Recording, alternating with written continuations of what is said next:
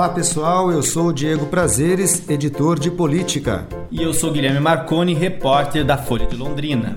A Folha preparou uma sabatina com os 10 candidatos ao governo do Paraná e você pode acompanhar tanto a versão impressa e ouvir os áudios das entrevistas no nosso site. As entrevistas vão ser publicadas por ordem alfabética conforme a inscrição dos candidatos na urna. O entrevistado de hoje é o candidato Ratinho Júnior, do PSD.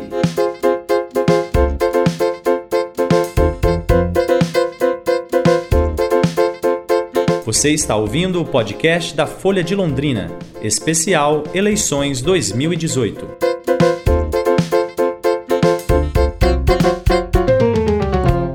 dia a gente estava fazendo uma série de entrevistas, uma sabatina com os candidatos ao governo, e uma das questões que ficou pendente com a atual, é, no atual governo foi o reajuste dos servidores, né? Foi dada uma sinalização de 1% e uma outra proposta de 2,76%. Assim que você assumir caso eleito, como vai ser é, o tratamento e como que vê isso, já que o Paraná está também está no limite da responsabilidade fiscal com, no orçamento? Nós vamos trabalhar de maneira sincera é, com o servidor público, conversa franca. É, obviamente que nós sabemos que quem toca o governo é o servidor público, então eles têm que estar sempre muito qualificado e sempre motivado a poder prestar esse serviço para o cidadão. É, e também, obviamente, buscar sempre ter uma boa remuneração. Agora, isso tem que acontecer e o meu compromisso é sentar no início do governo com os representantes dos sindicatos dos servidores e a gente fazer um planejamento de quatro anos, né? fazendo algumas perspectivas do que, que vai crescer o Brasil, qual vai ser a inflação, se o país vai crescer X, o que, que a gente pode, o que, que isso impacta na, na arrecadação do Estado e o que, pode ser repassado para o servidor. Então, de uma maneira muito franca, fazendo um planejamento de quatro anos para que a gente não tenha que todo ano parar para ficar negociando. Isso é ruim para os servidores e ruim para o governo. É um gasto de energia, porque você muitas vezes para a máquina pública para discutir essas coisas. Então, o ideal é fazer um planejamento de quatro anos. Essa é, é a minha proposta para com os servidores. O senhor está liderando as pesquisas e, e na sua propaganda em rádio e TV, o senhor frisa muito essa questão de máquina pública, de redução, de uma gestão é, com cara nova, enfim, uma nova política, você hum. prega. Mas ao mesmo tempo tem uma coligação grande e aí a gente vê até pessoas, é, partidos ligados a outra candidatura. É, declarando apoio ao senhor. O senhor pretende dar espaço para todas as pessoas? Como você vê essas adesões aí? A nossa proposta é uma nova metodologia de trabalho. Política você vai fazer com os políticos, obviamente, com os partidos que estão aí, mas é uma nova metodologia de trabalho. Eu não tive que dar secretaria para nenhum partido que está com a gente. Eles vieram realmente em cima de uma proposta. Isso não quer dizer que eu não possa ter escolher um ou outro nome de algum partido que esteja qualificado para fazer parte do governo. Agora, a nossa metodologia de trabalho é começando cortar em até 50% o número de secretarias. E, e, por que isso? Porque ao longo das, das décadas no, no, no Paraná, isso é um mal do, da gestão pública brasileira, infelizmente, foram se criando cargos para atender amigo, para atender presidente de partido, para atender parente, para atender é, é, ex-vereador. E isso foi inchando a máquina pública. E o dinheiro para aquilo que é necessário, como segurança, saúde, educação, infraestrutura, acabou não sobrando para fazer esses investimentos que é importante para melhorar a qualidade de vida da população. Então, a nossa metodologia de trabalho, diminuição, a nossa proposta, diminuição das secretarias em, até 50% do número de, de secretarias, a diminuição é, acabar com as mordomias que o poder público ao longo de décadas também foram acumulando, né? Como é o caso do chácara de governador, é, já tinha alugado, é, aposentadoria de governador, é, ilha para atender o governador, a família. Então, essas regalias a população não aguenta mais bancar. Isso é, tem que, e se o político não tiver essa consciência, vai estar fadado ao fracasso. Então, nós temos que ter uma interpretar esse momento político do Brasil e justamente acabando com essas mordomias, para que a máquina pública possa ser mais eficiente e passe a sobrar dinheiro para aquilo que é realmente a finalidade da máquina pública. Uhum. Como você tem recebido os ataques aí na, na televisão em relação a, a, ter se feito parte do governo Richa, o senhor acha que consegue descolar dessa imagem? Pretende, é isso?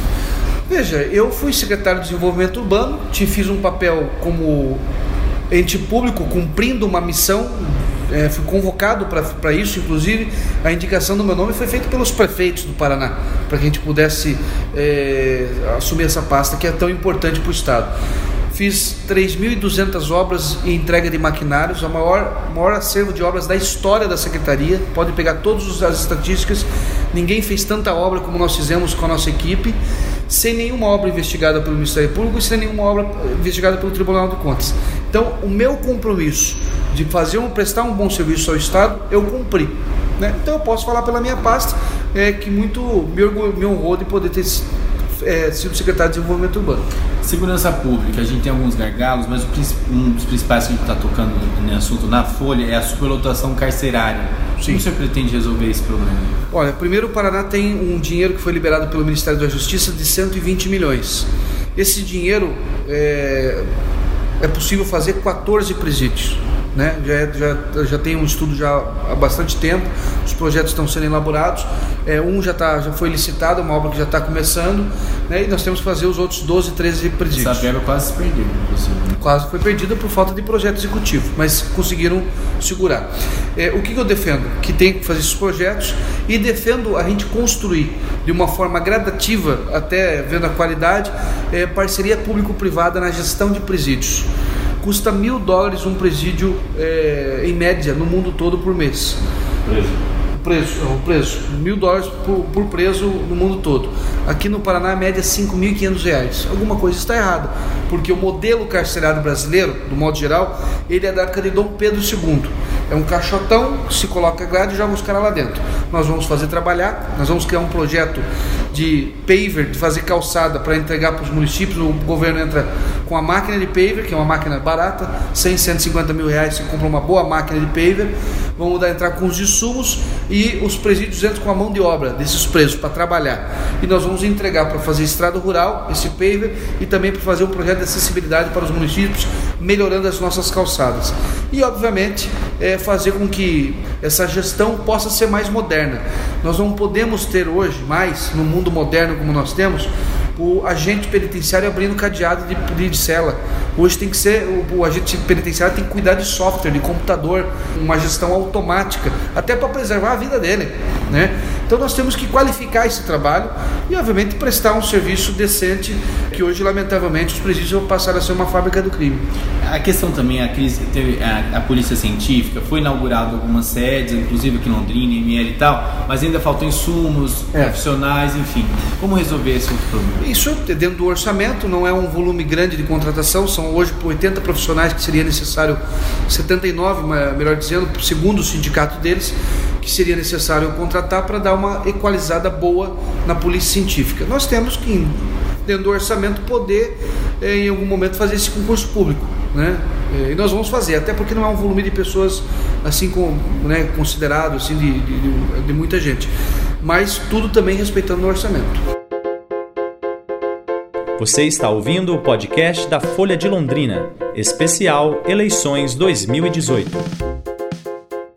Vamos falar também da questão que, claro, todas as entrevistas devem estar falando, que é a questão do pedágio 2021, a renovação é, ou não, né? Como que você pensa esse modelo? A renovação não se pode fazer porque existe uma lei federal que proíbe a renovação.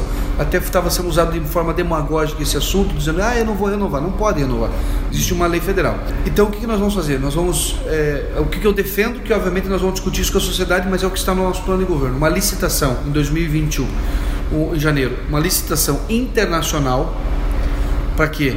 para que a gente evite, e, primeiro convide as grandes empresas de infraestrutura do mundo. Segundo, que a gente evite ah, o esquema, como aconteceu na Lava Jato, de empresa combinar preço, combinar eh, quais contratos iam ganhar e assim por diante. Você faz uma licitação internacional, você traz investimentos de, do mundo todo, do Canadá, dos Estados Unidos, dos Emirados Árabes, da Europa e assim por diante. Com duas exigências. Primeiro, redução do preço em 40% a 50%, que é o que o Tribunal de Contas da União já disse que deve ser feito. E segundo, que é a exigência de, na assinatura do contrato, já tenha é, já seja obrigado a fazer as obras, que foi um erro também desse contrato que jogou as obras para depois de duas décadas. Vamos também colocar nessas parceria público-privada 323, ligando Maringá a Guaíra. Vamos colocar 092 que corta é, desde Jacarezinho, da Platina até Jaguaraíva, ligando Curitiba, e a 280 que é vai até pega o sudoeste, sai de Francisco Beltrão, passa em Palmas, vem a Curitiba. E tem algumas outras que nós queremos implementar que daí nós vamos discutir de uma forma mais profunda. A 445 que vai até Mauá, nós vamos dar continuidade até Mauá e eu quero ver se eu consigo chegar até Pitanga que é uma região pobre do nosso estado porque não tem infraestrutura naquela região. Mais pedagiada, 445. Aí tem que ser em cima de estudo de viabilidade, pode ser que sim. Né? Até Mauá, a, o governo já tem uma programação de fazer o um investimento. Né? Para frente, possivelmente, daí teria que ter uma PPP. E tem uma outra rodovia que é importante, que liga Campo Mourão a Guarapuava, né? que tem já um volume de caminhões muito grande, só a Coamo trafega 3 mil caminhões nesse trecho por dia, então mais as outras empresas ainda, então ali já está sufocado. E obviamente daí tem as estradas que ligam é, divisa com São Paulo e Mato Grosso do Sul, que dependendo da viabilidade, nós podemos fazer PPP também. Uhum. Na educação, qual é o seu plano principal na educação? Educação, tudo é importante. Então, desde o transporte escolar com segurança é importante, a alimentação, nós vamos cuidar da parte nutricional do aluno. O que, que é isso? Hoje o aluno recebe uma refeição que é no recreio. Ele vai receber mais duas, na entrada, é, no recreio e na saída daí para a escola. Por quê? Jovens de família humilde muitas vezes vão para a escola com fome, porque não tem o que comer em casa. Isso faz com que a criança aprenda pouco ou, ou não, consiga, não consiga se concentrar. É, então tem dificuldade de aprender. Então nós vamos cuidar da parte nutricional. Vamos implantar dois projetos que são fundamentais, que eu acho que é, é, é serão importantes, inclusive para incentivar os bons alunos. Ganhando o Mundo, que é o melhor aluno de cada escola pública do estado do Paraná, vai fazer intercâmbio internacional nos Estados Unidos, no Canadá, na Inglaterra ou na Espanha, país de língua inglesa ou espanhola, para que ele possa aprender uma segunda língua, conhecer um país de primeiro mundo e possa voltar a ajudar o nosso estado a se transformar um país de primeiro mundo em algum momento. É um estado de primeiro mundo. Segundo, ganhando no mundo professor. Os melhores professores selecionados vão fazer intercâmbio também de 30, 40 dias para aprender é, conceitos de educação que tem dado certo no mundo. Né?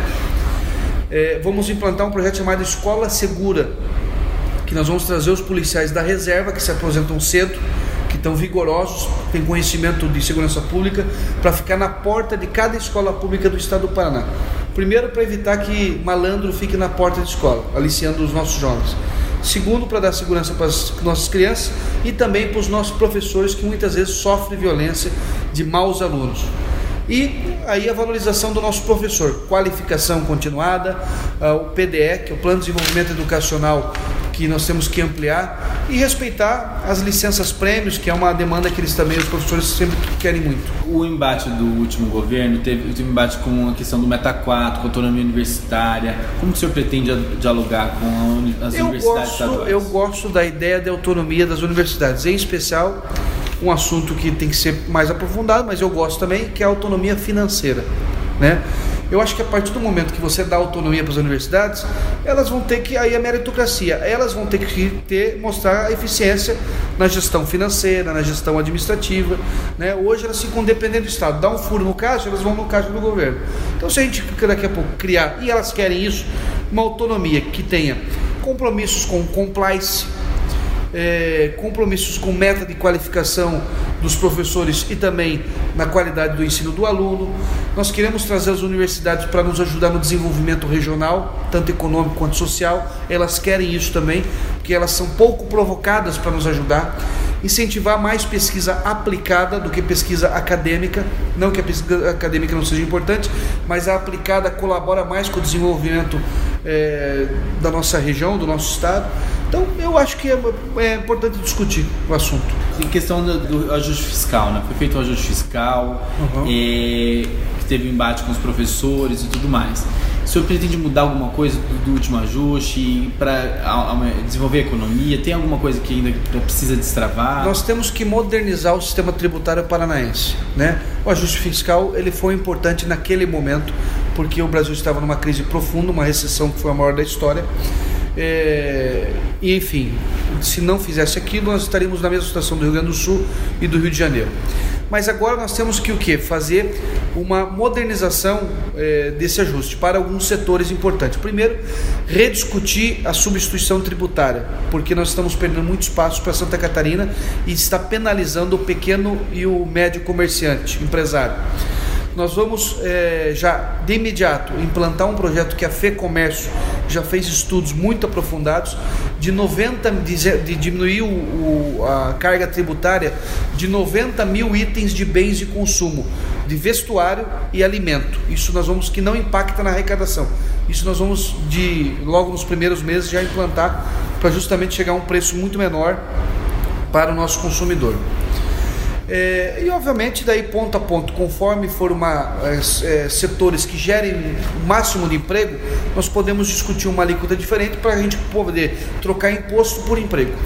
Voltando na questão política, a CIL fez uma, faz uma campanha aqui para que votem deputado da região, que deputados que que estão ligados à cidade, têm mais influência no governo federal e estadual, trazem mais é recursos. É um voto distrital sem ter estar homologado, né? Você concorda nessa política de que o governo só atende a demanda de se caso seja um deputado amigo, um deputado que, que vá lá é, trabalhar por essa demanda, ou, ou você acredita que dá para trabalhar de forma igualitária para todos os municípios? Eu vejo sim que o deputado ele tem uma função, além de aprovar os projetos, fazer leis e votar o orçamento, ele tem uma, uma função de ser como se fosse um despachante, um embaixador do município da região que ele, que ele representa.